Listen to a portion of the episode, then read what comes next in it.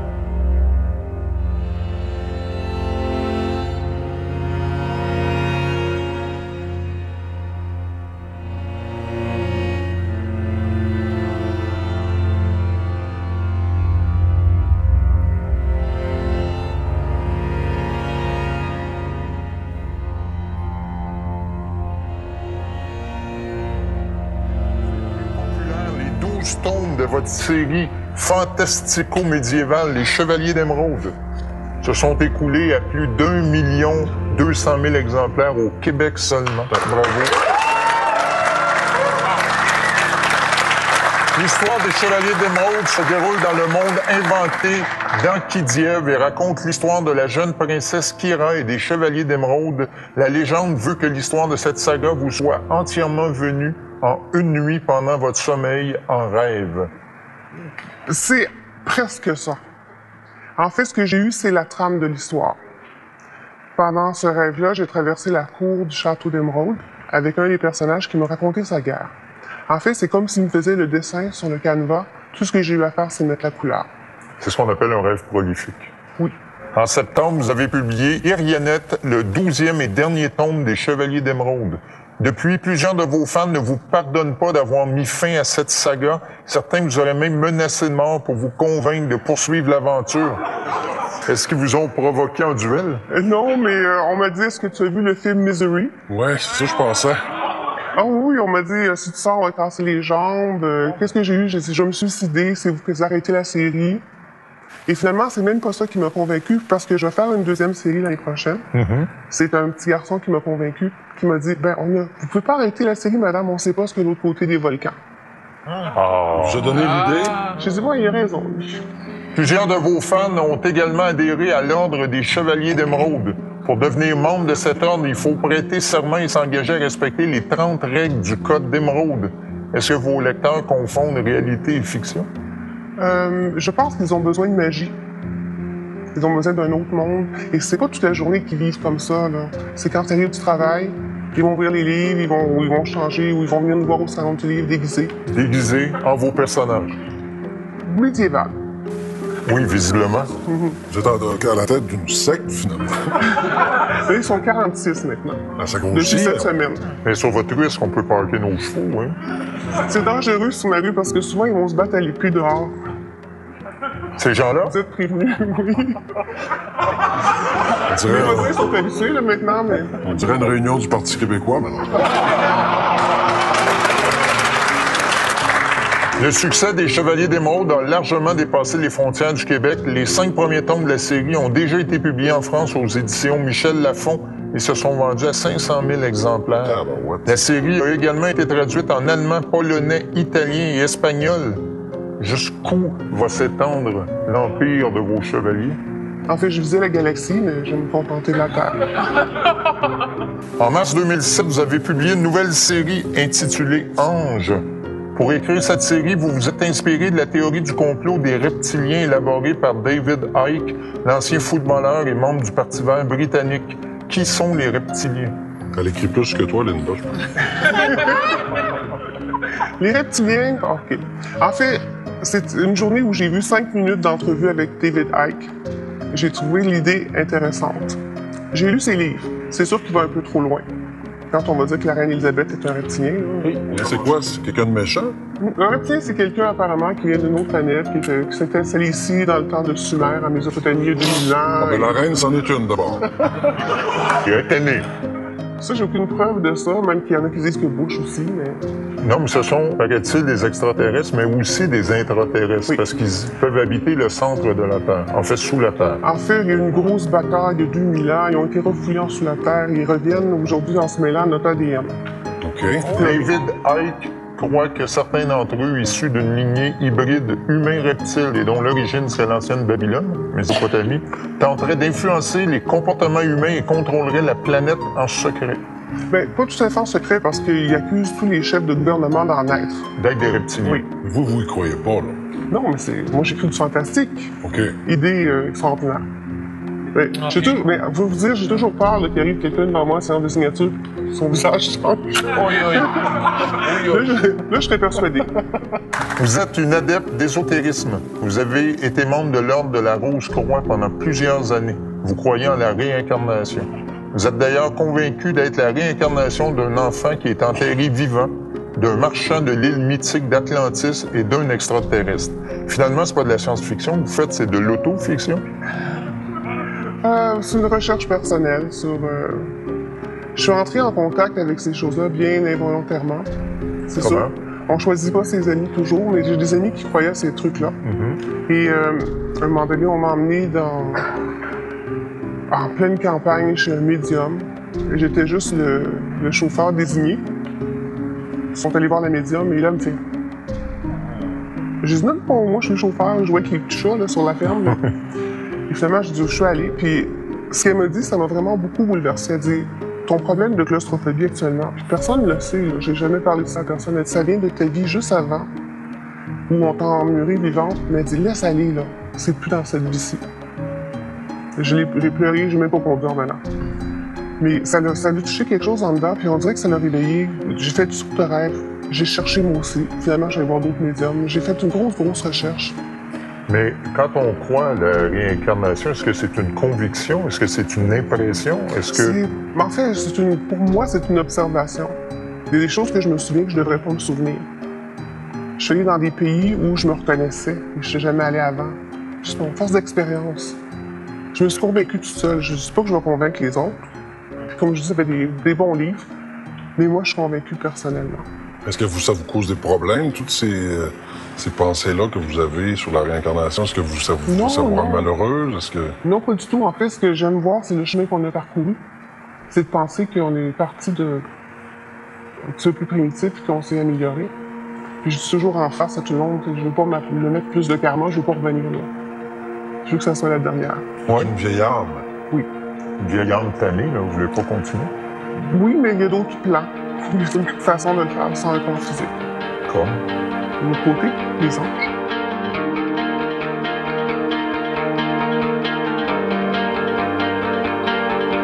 He's a stranger to some